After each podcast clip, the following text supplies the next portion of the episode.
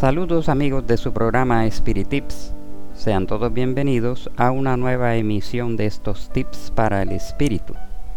En esta oportunidad nos vamos a referir al tema la amargura. ¿Qué es la amargura? La amargura normalmente se refiere a todo mal sabor que se percibe como amargo, similar a la hiel. Ese tipo de sabor normalmente resulta poco agradable y si tiene mucha intensidad es completamente desagradable e intolerable para el paladar. En los diccionarios encontramos una serie de sinónimos de amargura en sentido moral, emocional y psicológico, como pesar, pena, dolor, pesadumbre, tristeza, congoja, desazón, duelo, consternación, tribulación, abatimiento, desolación, desconsuelo, desesperación, sufrimiento, mortificación, tormento, tortura, quebranto, agonía, ahogo, sin sabor, carga y contrariedad. La amargura es a la vez un sentimiento y es un estado duradero de pesar, abatimiento, resentimiento o tristeza, especialmente por haber sufrido una frustración, un revés, un engaño, una desilusión o una injusticia. Cuando cosas negativas, desagradables o dolorosas nos suceden, tenemos la tendencia a pensar en la mala suerte, en el destino, en los maleficios, o en que existe una fuerza oculta, oscura y negativa que actúa en contra nuestra, y eso nos predispone negativamente frente a la vida, frente a los demás. La amargura, si es mantenida largo tiempo, puede conducir a un estado de depresión del cual puede ser muy difícil salir, lo que pone en riesgo la salud en general, tanto física como mental. La amargura causa o provoca pensamientos amargos, emociones y palabras amargas y en consecuencia acciones amargas hacia los demás, haciéndonos aparecer como personas desagradables, intratables y tóxicas.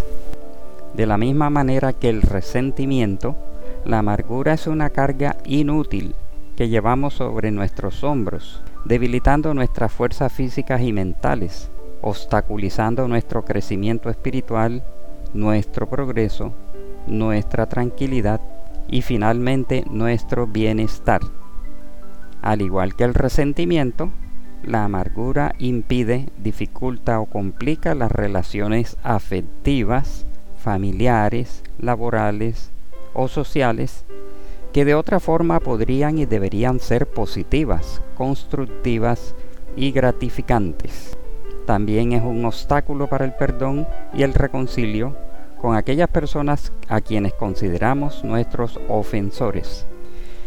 Debido a que existe una estrecha relación entre la química mental, la química cerebral y la química orgánica, la amargura también es un vicio del alma, también es un tóxico para el cuerpo, pues siendo el pensamiento y el sentimiento energías poderosas y efectivas, envenenan nuestro corazón y repercuten nocivamente en nuestro organismo, en nuestras células, en nuestra salud, llevándonos a desarrollar enfermedades diversas, muchas veces de difícil diagnóstico y curación.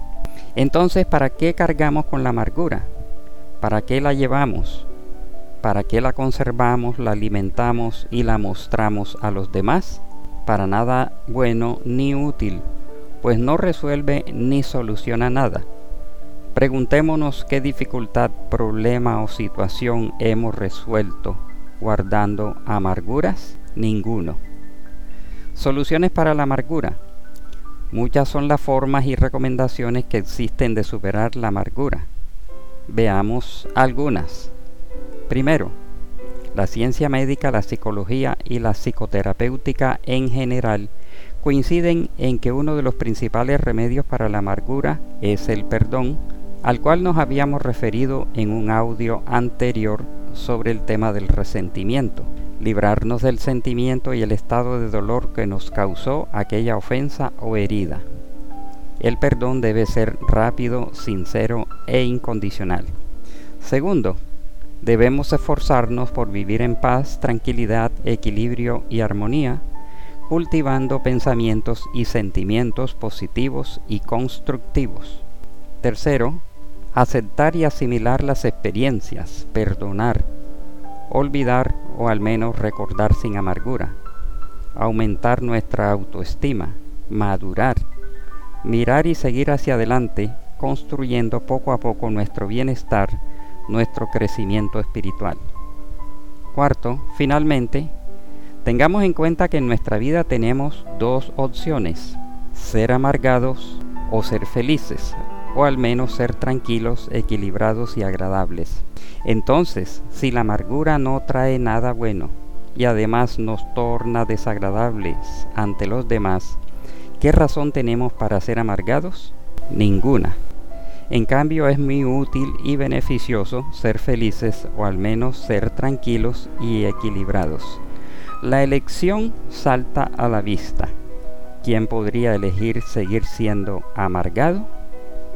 Así, amigos, hemos llegado al final de este tema y los esperamos en una nueva emisión de Spirit Tips, Tips para el Espíritu.